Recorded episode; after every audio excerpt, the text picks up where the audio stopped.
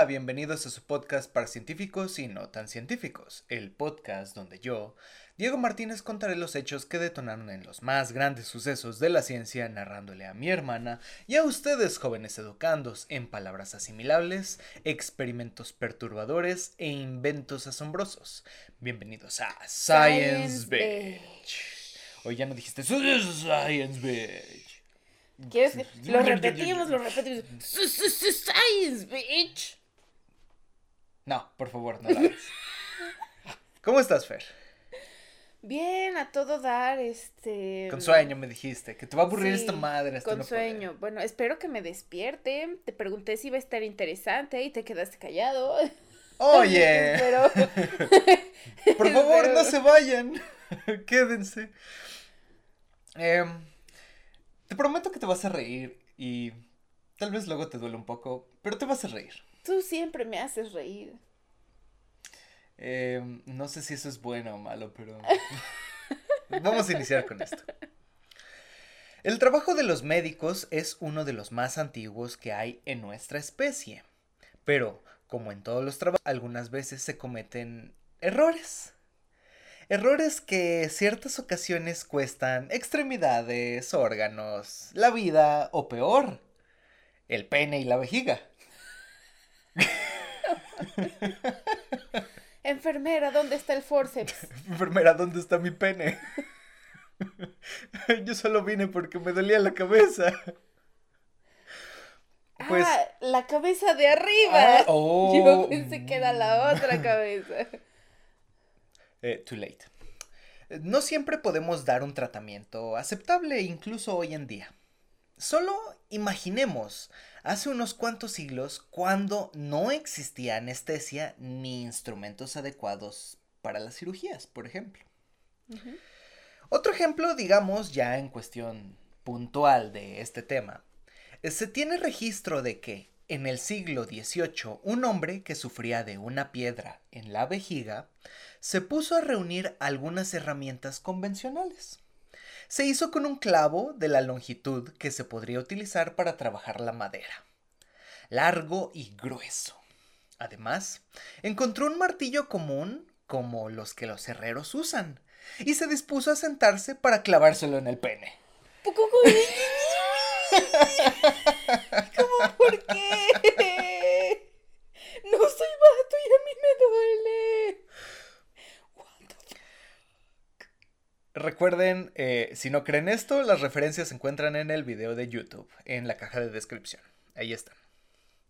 El hombre, escribe el historiador médico, el doctor Lindsay Fitzharris, estaba intentando romper una piedra en su vejiga en trozos más pequeños para poder pasarlos por la uretra, cincelando dentro de su vejiga como si fuera la madera de una bisagra perteneciente a una puerta. Aunque el acto fue claramente desesperado, es en cierto modo comprensible dadas las, alter- las alternativas perdón, disponibles en la época. De hecho, estamos hablando de una de las peores cirugías imaginables. ¿Era eso o bien una muerte dolorosa? Igual ¿Qué prefieres? un clavo en el pito es doloroso. Bueno, ¿y qué prefieres? ¿Morirte lentamente o clavarte un clavo en el pito? Morirme Mm. lentamente. Pónganlo en los comentarios qué preferirían. Con esto vamos a ponernos, ahora bien, en contexto. Los cálculos en la vejiga son depósitos minerales que se forman en la vejiga urinaria cuando la orina permanece allí durante mucho tiempo o cuando la orina está demasiado concentrada tras un periodo largo de deshidratación. Los componentes de la orina entonces se endurecen y se convierten en piedras. Esos son los cálculos o también llamados litos, porque lito significa piedra en latín o griego, no me acuerdo, creo que es latín. Y como Cristiano Ronaldo. Agua. Agua, Agua. agua. Y, Tomen agua. y suben dos cocas, o sí. Estos cálculos pues duelen mucho y si no se tratan pueden causar terribles, terribles complicaciones. Ejemplos de ellos es que si son lo suficientemente grandes, pueden impedir el paso de la orina desde los riñones a la vejiga, lo que provoca daños en los riñones porque la orina se empieza a estancar. O también pueden impedir la salida de la orina del cuerpo. En el peor de los casos, la vejiga se puede romper como si fuera un globo. O sea, llega un punto en el que es el máximo distendible de la vejiga y ¡pa! truena. Los cálculos más pequeños pueden causar infecciones, ¿sí?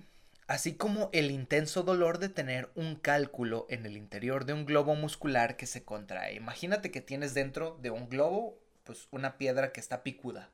Si tú aplastas el globo, ¿qué crees que es lo que pase? Se va a encajar en las paredes del globo. Efectivamente, eso es lo que sucede y es muy doloroso. En caso de que el cálculo no se elimine de forma natural, durante muchos años la alternativa era bastante sombría, ya que el tratamiento era más doloroso que tener el padecimiento. Este podcast se concluirá con la historia de cómo un médico se peleó con una piedra en la vejiga de un paciente. A ver, cabrón, ¿vas a salir o no? ¡Oh! ¿Te sale solo o te saco yo? Pues me vas a sacar, hijo de tu puta madre. Y efectivamente, eso pasó. Digamos que fue una intervención quirúrgica especialmente mal hecha, eh, que dio lugar a la primera demanda por negligencia médica de la que se tiene constancia real en el mundo. Esto al final dio lugar a reformas muy necesarias en el ámbito médico y en el quirúrgico. Vamos a explicar un poco más sobre la operación que se llevó a cabo aquel fatídico día y con eso necesito ponerlos en, en contexto históricamente. Aquí, aquí. Las litotomías de lito, piedra, y tomé, que significa cortar o romper, son las cirugías que se hacen para romper los cálculos tanto de los riñones, ureteros y vejiga.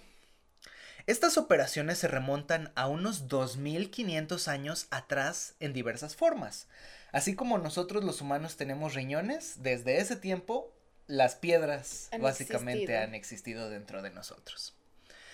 Hipócrates, el padre de la medicina, en algún momento dijo, y cito, yo no romperé las piedras en la vejiga de los pacientes, incluso si tienen dolor. Eso se lo dejaré a los practicantes especialistas de ese arte. O sea, es como de, incluso el gran maestro de la medicina dijo, ni madres. Yo no le entro a Yo no le entro a esas chingaderas. en la era de los griegos y romanos solo se usaban dos instrumentos, un cuchillo y un garfio. Uy, ¿de qué chingados un puto cuchillo? Son unas madrecitas tan chiquitas y tan finas. Ninguno de los dos iba a servir. Se tomaba al paciente en posición de jackknife, que la pondremos en la pantalla a continuación para que sepan cuál es. ¿Puedes describirla más o menos como para que nuestros escuchas sepan qué es? Está empinado como si estuviera siendo sometido en un BDSM. Ok, ese puede ser una explicación. Yo diría que cuando se te tiró algo de la cama e intentas alcanzarlo, pero te da hueva levantarte y con las nalgas al aire, básicamente. Intentas alcanzar algo hacia allá abajo, pero ok. Eh, luego, algún ayudante le abría las nalgas y las piernas al paciente despejando el niés. El niés culo niés huevos. Como cuando quieres broncearte el ano, por ejemplo. El saludo al sol. El saludo al sol. Se introducían entonces dos dedos en el recto del paciente para palpar la vejiga y acercar la piedra lo más posible al periné, o sea, al niés. Se hacía una herida con el cuchillo y se sacaba la piedra con el garfio. La herida entonces se rellenaba de lana de oveja y aceites calientes y de esa manera se dejaba sanar por sí misma. No se infectaba. De hace. Antes, antes de Cristo, o sea. ¿A quién verga se le ocurre? Al menos si sacaban la piedra. Curiosamente sí. Lo más curioso es que esta operación solo se hacía en niños menores de 14 años, ya que la próstata era demasiado grande después de esta edad y no podía hacerse, era muy gruesa, entonces como se abría ahí, la próstata quedaba ahí Y si tú la rajabas, era muy probable que empezara a sangrar y se moría el paciente. Entonces, pues no se podía. Eh, solo había un pequeñito detalle. Efectivamente, sí se podía encontrar las piedras con esta maniobra. Pero la mitad de los pacientes morían después de la operación. Por infecciones, ¿no? O por O sangrado, desangrado. sí. Este método se siguió utilizando hasta mediados del siglo XVI. Oh, vamos. El propósito es sacar la piedra. No importa que se muera, vale verga. Nosotros ya hicimos nuestro trabajo. De hecho, hay eh, en el artículo que ustedes pueden leer, ya saben dónde se encuentra, podemos encontrar que muchos de los las personas que hacían litotomías, que se llamaban litotomistas antes de urólogos al día de hoy, tenían colecciones de piedras y tenían colecciones de instrumentos ellos mismos para hacer sus litotomías. Mira, esta es la que le saqué al pequeño Billy. Billy murió. Billy murió. Pero qué bonita está la piedra. Mira, toda redondita. Bueno, pues fíjate que en la segunda parte del siglo XVI se pensó en una mejor, entre comillas, eh, manera de sacar las piedras de la vejiga, llamada operación mayor, porque se usaban más instrumentos, más que un garfio y un cuchillo. En las mujeres era muy fácil dilatar la pequeña uretra que tienen, por lo que se podía sacar la piedra fácilmente. Se dilataba la uretra e incluso se podía sacar así, con unos, unos forceps. Así que, si tan solo pudiéramos dilatar la del hombre.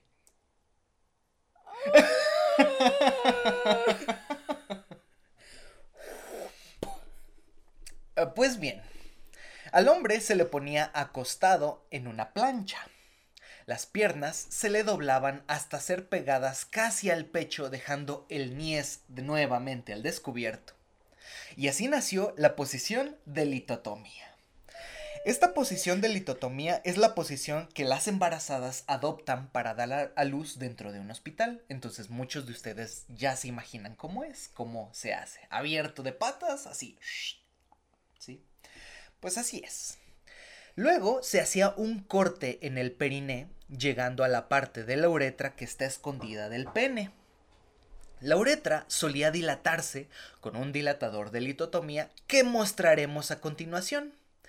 Posteriormente, el cálculo se trozaba dentro de la vejiga si es que era muy grande. Luego los pedazos se extraían con otros instrumentos o bien con los mismos dedos. Qué chido. Es un dilatador, simplemente se pone y se dilata. Eso está muy grande. Y funciona también, por eso tienen como anillos al final de la parte de herramienta, pues, porque permite extraer las piedras. O sea, no creas que son piedras chiquitas, pueden llegar a ser piedras del tamaño de un puño a veces. Sí, sí, sí. Entonces, eh, si era muy grande, pues obviamente se trozaba o se agarraba y se sacaba. Por eso tienen anillos al final. La herida se cubría con pelusa de lana bañada en vino. No. Por si fuera poco. Y se dejaba abierta para que sanara sola. No. Esto permitía que la sangre, la orina o pedazos de piedra que no habían sido sacados previamente pudieran salir. Y morían desangrados. Ay, solo poquito. Gente estúpida. Pero eso no era lo peor. Lo peor era que comúnmente se lesionaban los nervios que pasaban por la uretra, dejando incontinente al paciente. Además, incontinente significa que ya no sentía si se orinaba o no, simplemente se orinaba. Eh, además de que no volvería a tener sensibilidad bien bien en el nepe. Sí, bueno, sensibilidad sí, pero el reflejo que da después de la sensibilidad ya no. O sea, o sea, el. ¿Cómo se dice? El simpático para, el parasimpático dispara.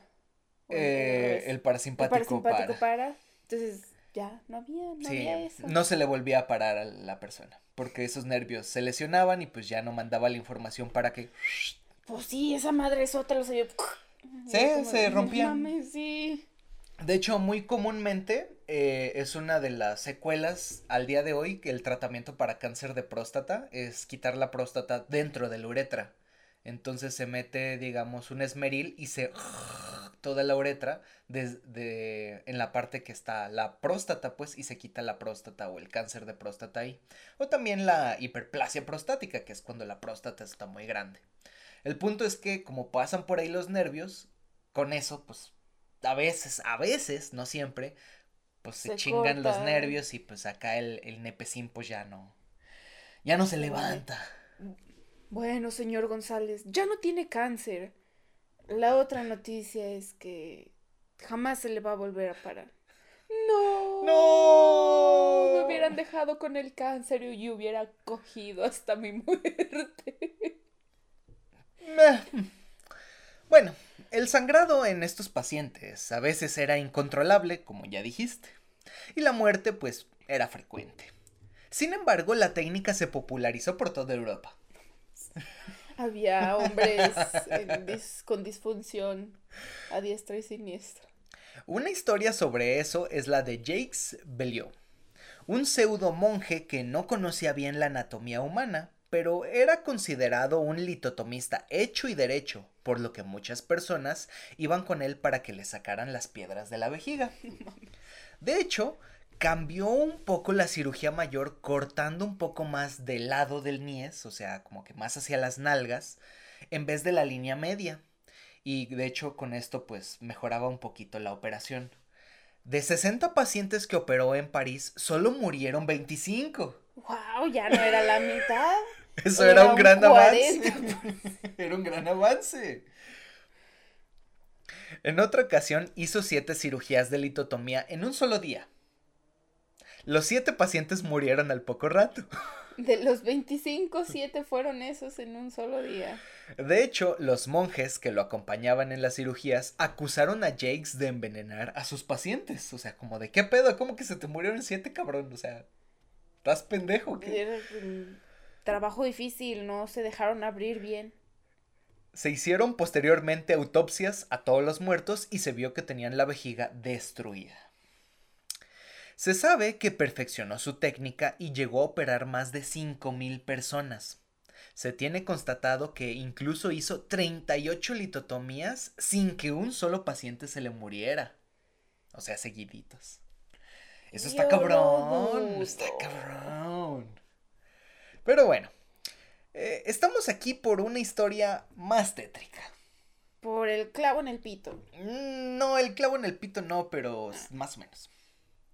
En 1820, Stephen Pollard era un trabajador agrícola y padre de seis hijos. Llegó al hospital de Guy desde su casa cerca de Lewes, en Sussex, Inglaterra, para ser tratado por Bransby Cooper. Bransby era el sobrino del famoso cirujano Sir Astley Cooper. Stephen Pollard tuvo que ser operado de un cálculo en la vejiga relativamente poco llamativo.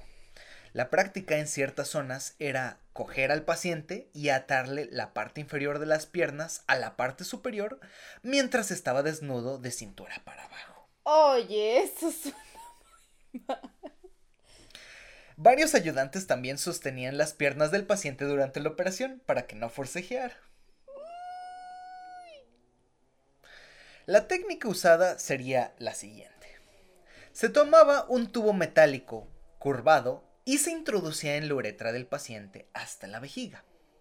A continuación, el cirujano introducía un dedo en el recto del paciente y palpaba para intentar localizar el cálculo para ver pues si por ahí estaba, ¿no? Una vez encontrado, se retira el tubo metálico de la uretra y se sustituye por un bastón de madera que el cirujano utiliza como guía para no desgarrar el recto o los intestinos del paciente. Pero ya le desgarró el pito. o sea... Esto era muy fácil en las mujeres. Ya lo hemos mencionado por su pequeña uretra que mide entre 3 y 5 centímetros. El problema es que el tamaño neutro normal de un paciente hombre es de 20 centímetros. ¿Cómo traspasas 20 centímetros? Bueno, cosas que pasan. Sin embargo, en los pacientes varones se cortaba entonces a través del escroto y se dirigía hacia la vejiga, ampliando el orificio con una sonda. A continuación, se sacaba el bastón de madera mientras el cirujano extraía el cálculo, a menudo con forceps. Las personas expertas en esta operación podían hacerla en minutos, ya que en fechas con el gran Ashley Cooper, eh, que era el que no conozca a Ashley Cooper, bueno, pues era, es uno de los más grandes cirujanos experimentales que hizo y diseñó muchísimas este, operaciones para tratar males que muchos habían como que pensado cómo tratar, pero no había sucedido. Y Ashley Cooper lo hizo con éxito. Entonces era como una celebridad en Inglaterra. el, mejor el mejor cirujano de todos. El problema es que eh, no así era su pequeño sobrino. el sobrino era un bueno para nada. En el caso de Stephen Pollard, el pequeño Cooper, que estaba allí meramente por nepotismo, o sea, fue señalado como de tú, hijo, ahora vas a darle mm, tratamiento a esta persona de granja. Eh, Bransby se tardó casi una hora en sacar la piedra. Y cito. El bastón fue insertado correctamente, pero el cirujano no pudo localizar la piedra. ¿Pero qué no el bastón se ponía después de localizar la piedra? Sí. Ahí ya empezamos mal, o sea, la técnica ya desde ahí está mal.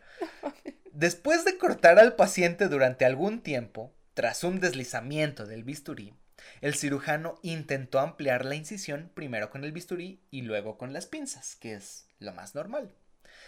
Sin embargo, y cito, se empujaron hacia adelante las pinzas a una distancia considerable y no con poca fuerza.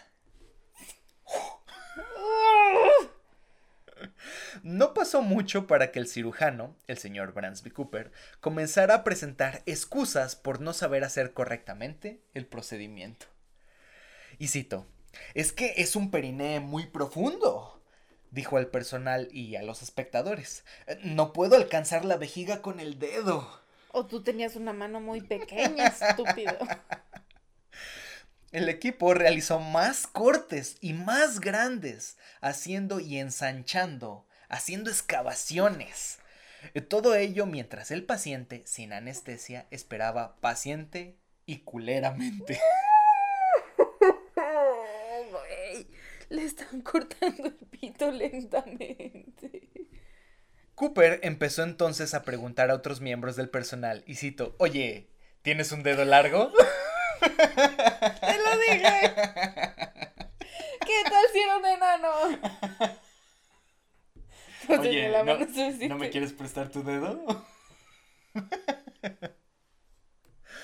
Dentro de los comentarios y murmuraciones de los espectadores, el cirujano perdón, el cirujano hacía callar a todo el mundo mientras intentaba localizar el cálculo, durante lo cual el único sonido era el horrible, horrible splash, squash, squash de las pinzas en aquel perineo sangrante.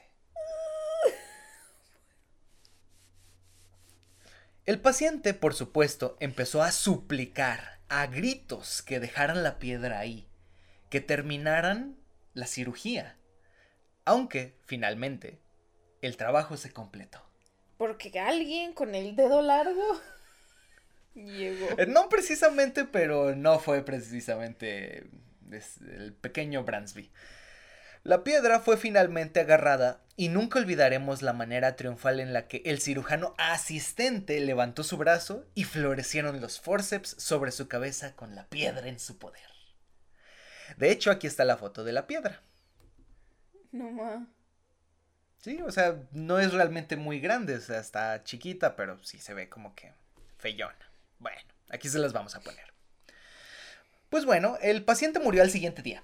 Pues a huevo, medio pito desgarrado. Antes de que eso ocurriera, el equipo médico le desangró el brazo y le sacó más sangre con sanguijuelas, pues en este tiempo estaban bien vistas las sangrías. Like.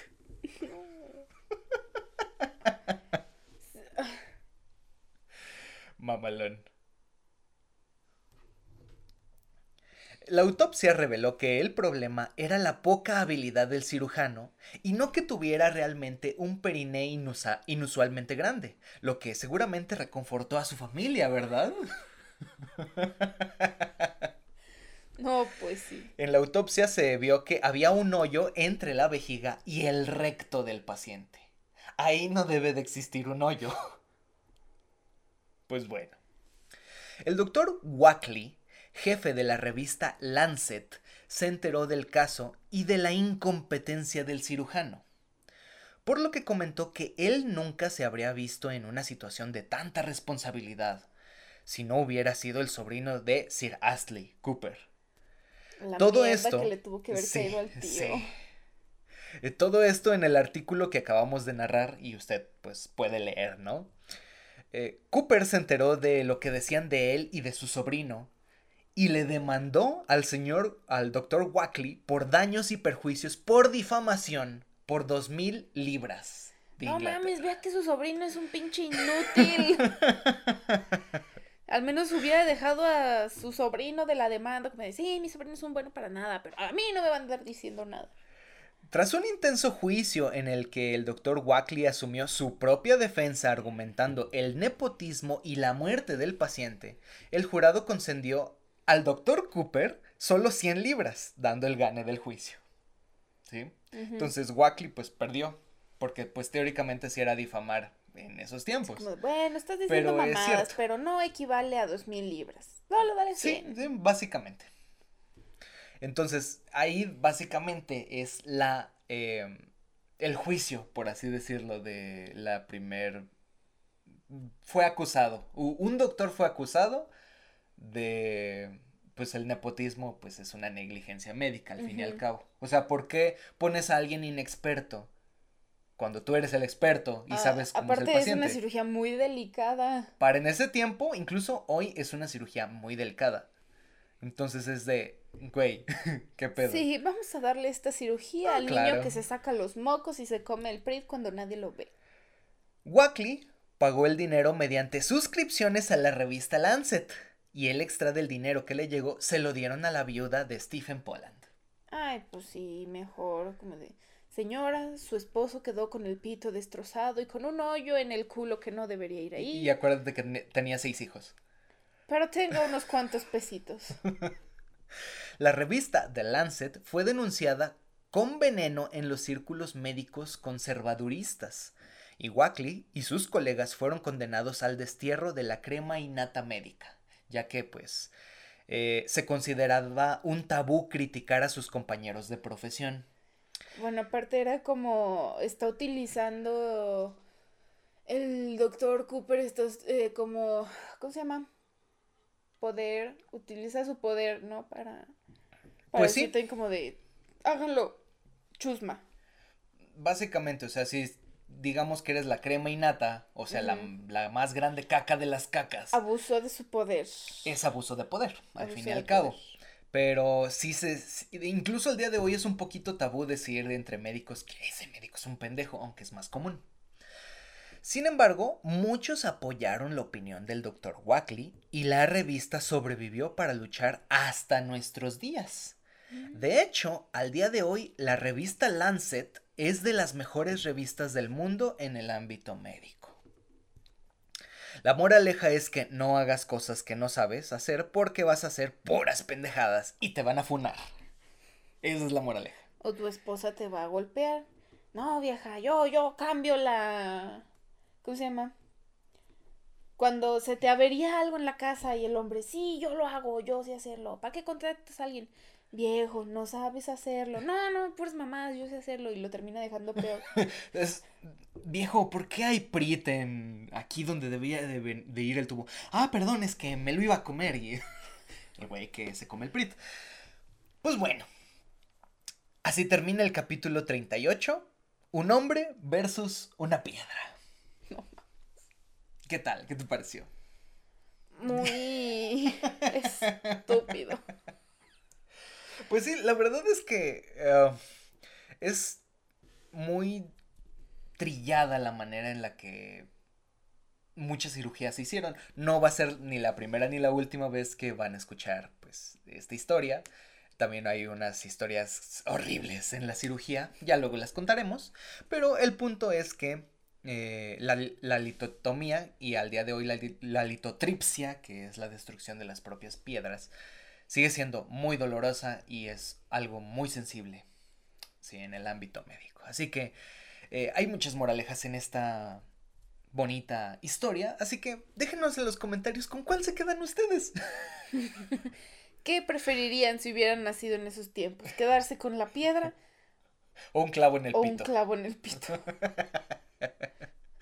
Igual Pues- con los dos iban a morir.